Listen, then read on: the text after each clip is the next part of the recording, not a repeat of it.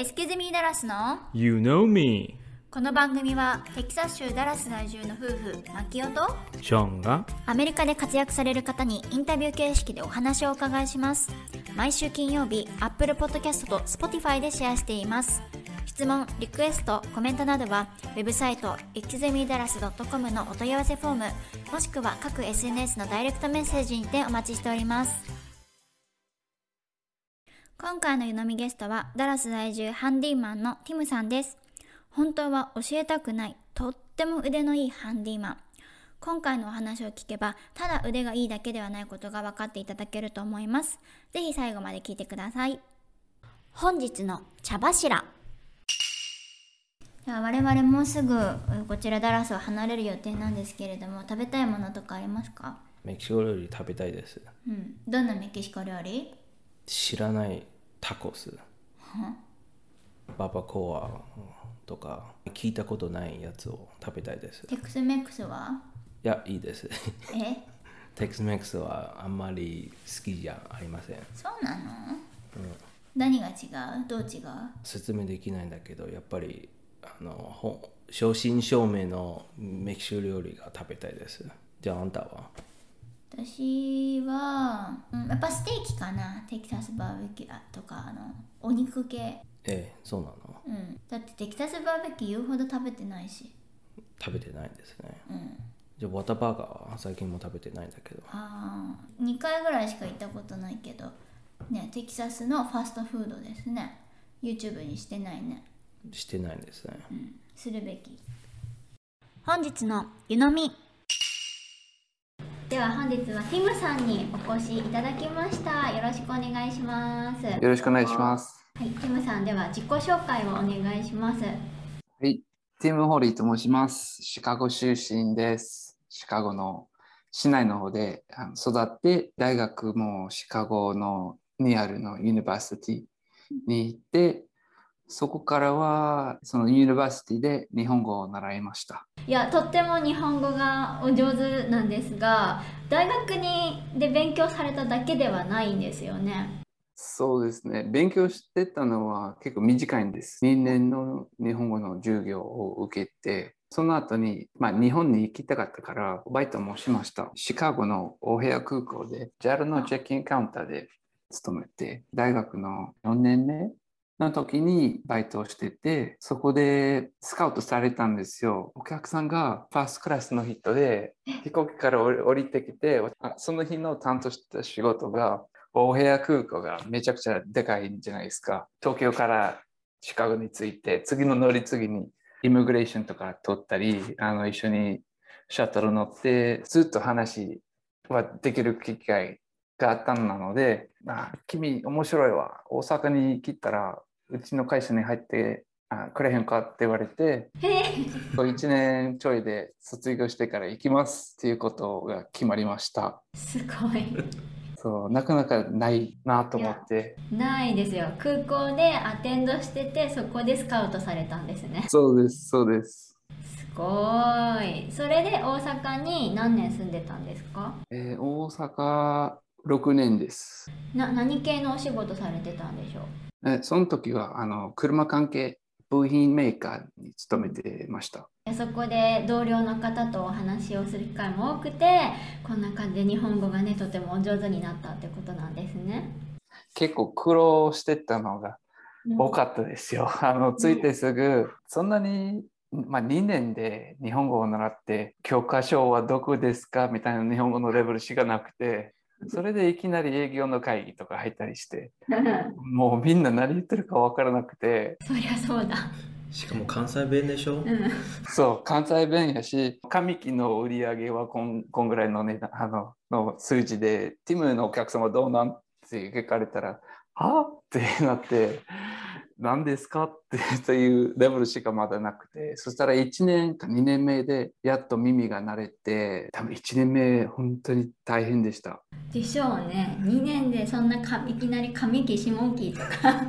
レベルが高すぎる。その後にまたシカゴに戻られたんですか？6年大阪にいてそれでもう一つの車のレースとか改造の方のメーカーに入りましてその会社がしアメリカに前にありました拠点が一回潰れてそれでもう一回チャレンジしたいということがあったので私のことを雇って日本側で雇ってもらってそしたらデトロイトになりました。デトロイトで2年そこからはシカゴに。じゃあどのタイミングでテキサスに？テキサスが1年ちょいです。じゃあまだそんな長くないんだ。そうですね長くないです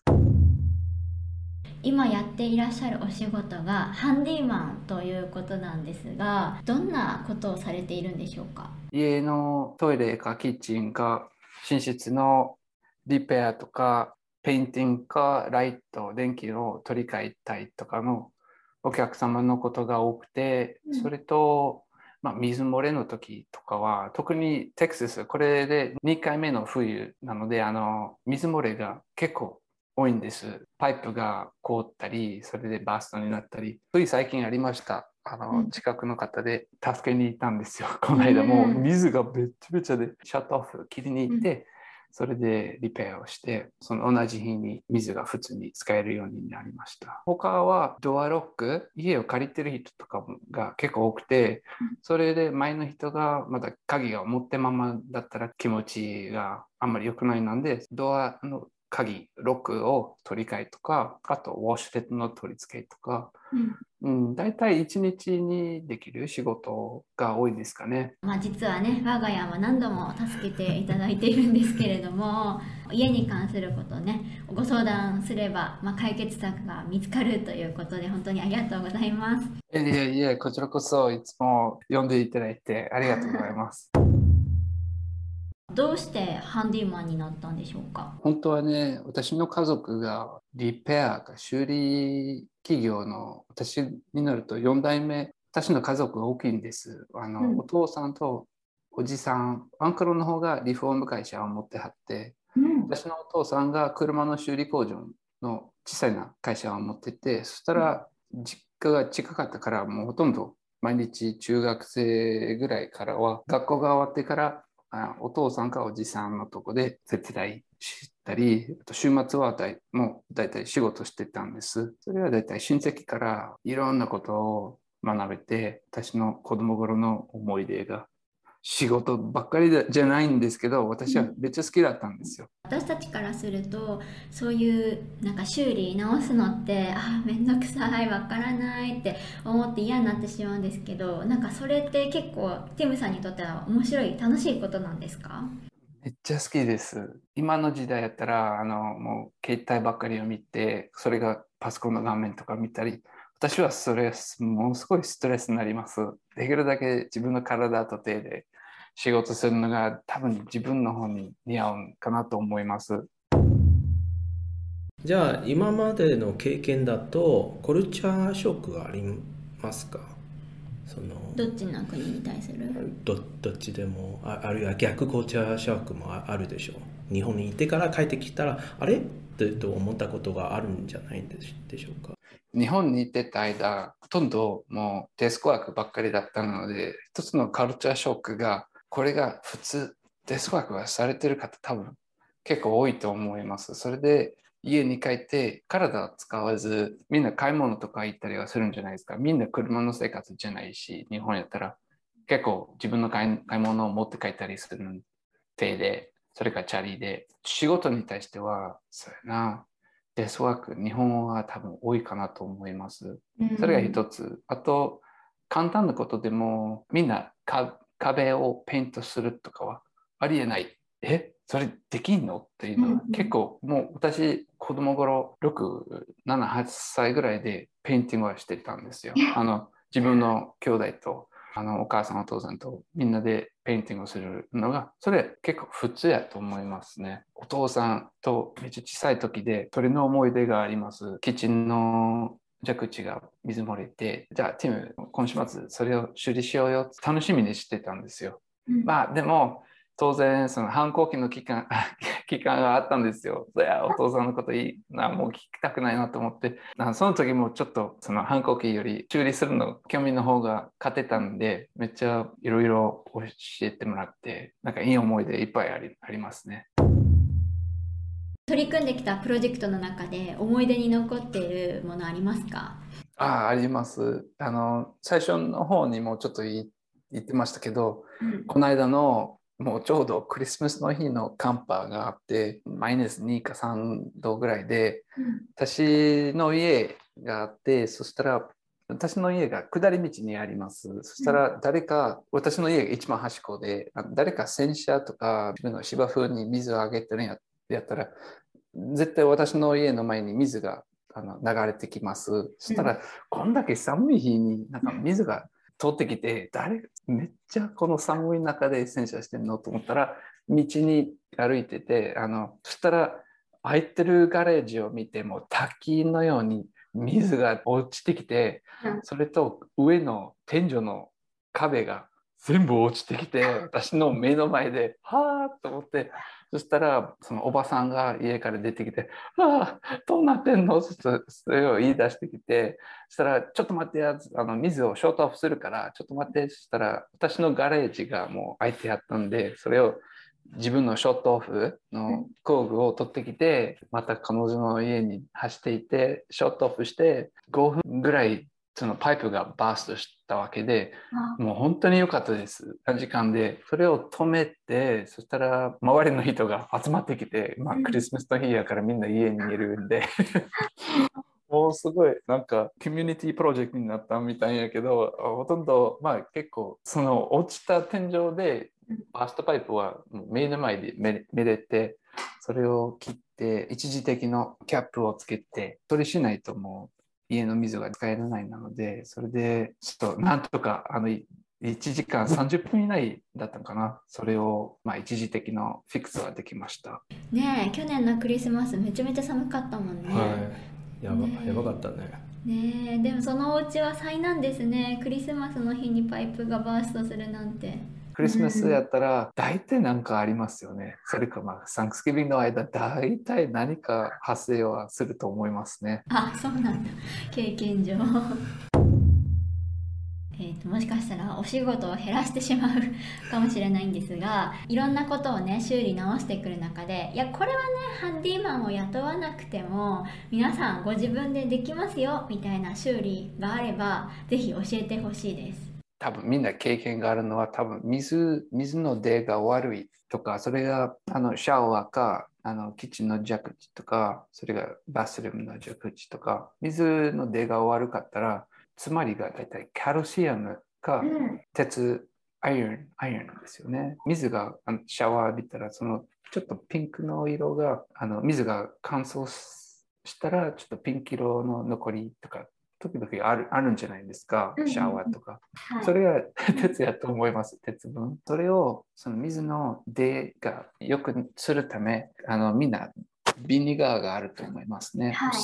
ホワイトビネガー。そうですね、うん。それとお水だけで水が出やすくにするという方法があります。みんなキッチンの蛇口とかのイメージをして、うん、あのノーズルタイプやったらあの伸ばせるやつ、それをま緩めて外して、ディッシュ、ボウルに半分お水、半分ビニガーを入れると、10分か15分ぐらいにそのミクチャーに入れておいて、15分ぐらい経ったら出して、軽く拭いて元に戻すと。水がだいたい出やすくなると思います。それはいいことを聞きましたね、はい、結構大部分のうちにビネがねあると思うのでみんななんか重曹とかねあのベーキングパウダーと掃除とかにも使うからホワイトビネガーはお持ちだと思うのでそういうカルシウムとかの白い部分に、まあ、ビネガーをつければそれも取り除けて水が出やすくなるっていう工夫ですね。じゃあ是非これを聞いていらっしゃる方お家の蛇口チェックしてねやってみてください。ああとねそのビネガーはそのその後に出ないで特にメタルの蛇口とかビネガーをタオルとかちょっとだけ濡らして結構水の後のマークとかは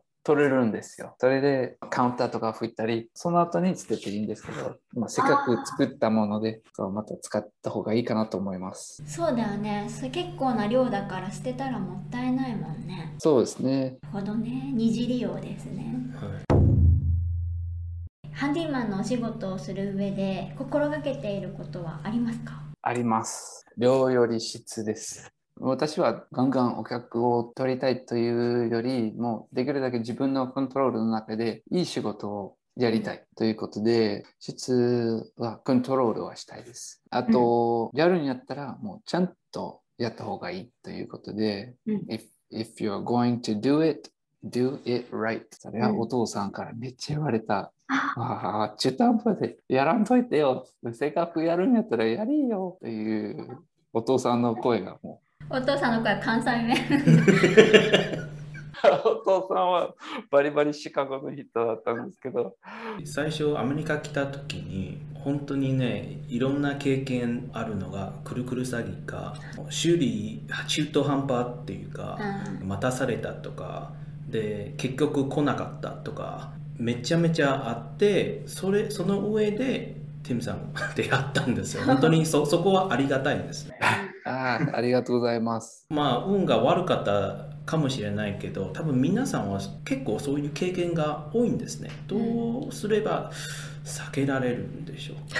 か？あるいはへ減るショーンだけじゃなくて、特に今のテキサスブームがあるんじゃないですか。もうみんないろんなとこから、いや、金があるなっていう目線で仕事をこちらですのに経験がないのに来るんですよ。新しい家とか建ったりするのがあちこちもやってるんですけど、実際その作業やってる方とかはそんなに経験がない。あと、マテリアルもそんなに良くないやつとかも使ったりはするから、腕があるハンディマンが必要です。あの、私は自分で言うのはあれですけど、日本でカスタマーサービスはめちゃくちゃ良かったと思います。もう実感通りで来てくれる。あの、話したことをやってくれる。ここを修理しなきゃいけない。このやり方でやりますというは、私は伝えながらやるんで、その通りで任せてなっていう気持ちをお客さんとそのコネクションをしたいです。ただ、こっちの問題あるのは、まあ、英語の問題とかじゃなくて、もう今、テキサスは仕事いっぱいあります。いろんな人が来たり、新しい家も作ったり、まあ、ハンディマンは間違いなく必要です。修理とか、あと、うん引っ越しとか。私はいっぱい仕事をしんより、自分のできる範囲の中でいい仕事をさあのやりたいですと。うん正直教えたくないけどね 他の人にねえっと将来はどのようなハンディーマンになりたいでしょうか？目標などありましたら教えてください。あの自分のスキルを、まあ、新しいテクニックとか、それをステップアップはしたいと思いますが、自分のブランドというか、会社自体は、私は SNS とか、あの、ちょっと下手くそなんで、あの、もうちょっとそっちの方をちょっと活動させたいかなと思います。あと、もう一つは、みんなこちらで困ってることは自分で勝手に家と車のことでは困ってるんかなと思って多分それ以外もあるかもしれない。それをちょっと知りたいなので、うん。オンラインオンラインでアンケートをあの自分のウェブサイトと Facebook でを作ろうかなと今考えています、なるほど。みんなが何を困ってますかってアンケート調査するんですね。そうですね助けダラスもうちょっと総まとめでね、はい、宣伝をお願いします。私が作った会社のブランドが助けダルス。助けダルスを検索すると出てきます。あの、助けって言ったら、私、日本に行った時、初めて、初めてもう引っ越しに行って、結構助けてもらったことがいっぱいありますんで、あのそれで、まあ私も逆にこちらで、テキサスの方で困ってる人を助けたいというの気持ちがあります。ダラスですけど例えば DFW の中だったらどこでもお助けできるんですか？私は今、マキニなんですが、マキニから1時間ぐらい離れてるとこが今、ちょっとマックスですが、仕事の量があれば、あの、ちょっと話はできると思いますね。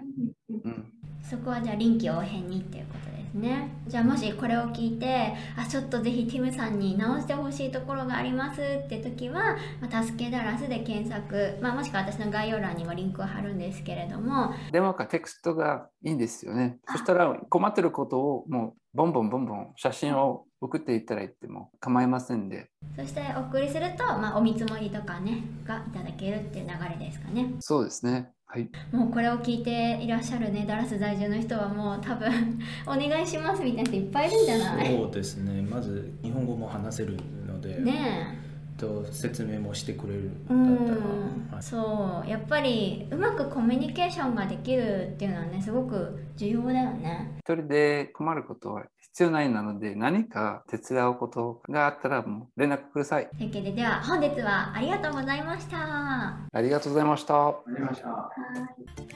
当番組へのゲスト出演希望募集中です。次戦多戦問いません。概要欄のリンクからご応募お待ちしておりますイケゼミダラスは YouTube、ブログ、各 SNS を運営しておりますのでぜひこちらもチェックお願いします。それではまた次のエピソードをお楽しみに。